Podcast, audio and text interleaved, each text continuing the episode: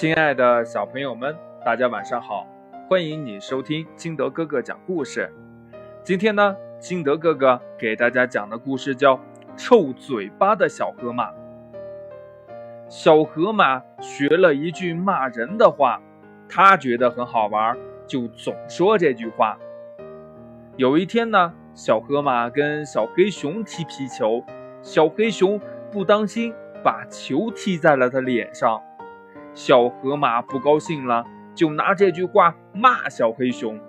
小黑熊说：“你的嘴巴不干净，不跟你玩了。”小河马赶紧回家刷牙，心想呀：“嘿，嘿，这下子我的嘴巴干净了。”呵呵。小河马跟小猴子玩跳绳，小猴子不小心绊了他一跤，小河马就拿这句话骂了小猴子。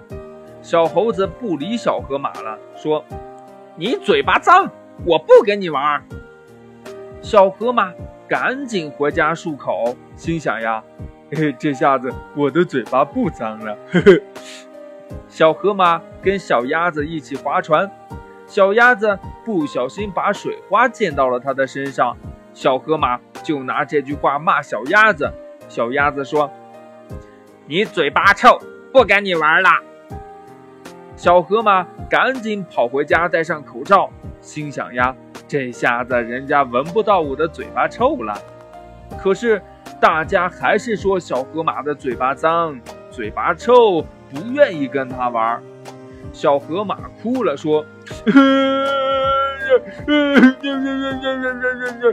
我刷牙了，漱口了，嗯，我还戴上了口罩。嗯，你们怎么还说我的嘴巴脏、嘴巴臭啊？朋友们说，我们不是说你不卫生，是说你爱骂人，说脏话，不懂礼貌。小河马低下了头说：“哦，嗯，我明白了。从此以后呢，小河马不说脏话了，大家又和他一起玩了。有一次呢，小黑熊不小心把小河马撞倒了，小黑熊赶紧把小河马扶起来，问他：对不起，对不起，你跌痛了吗？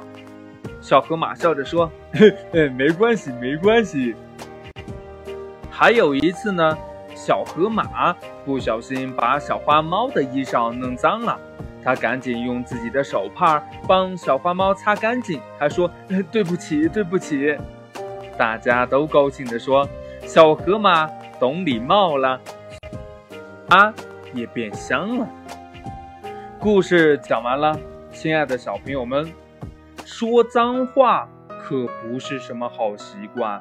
骂人呐，一点儿也不牛气，这个道理你明白了吗？好了，亲爱的小朋友们，你平常会说脏话吗？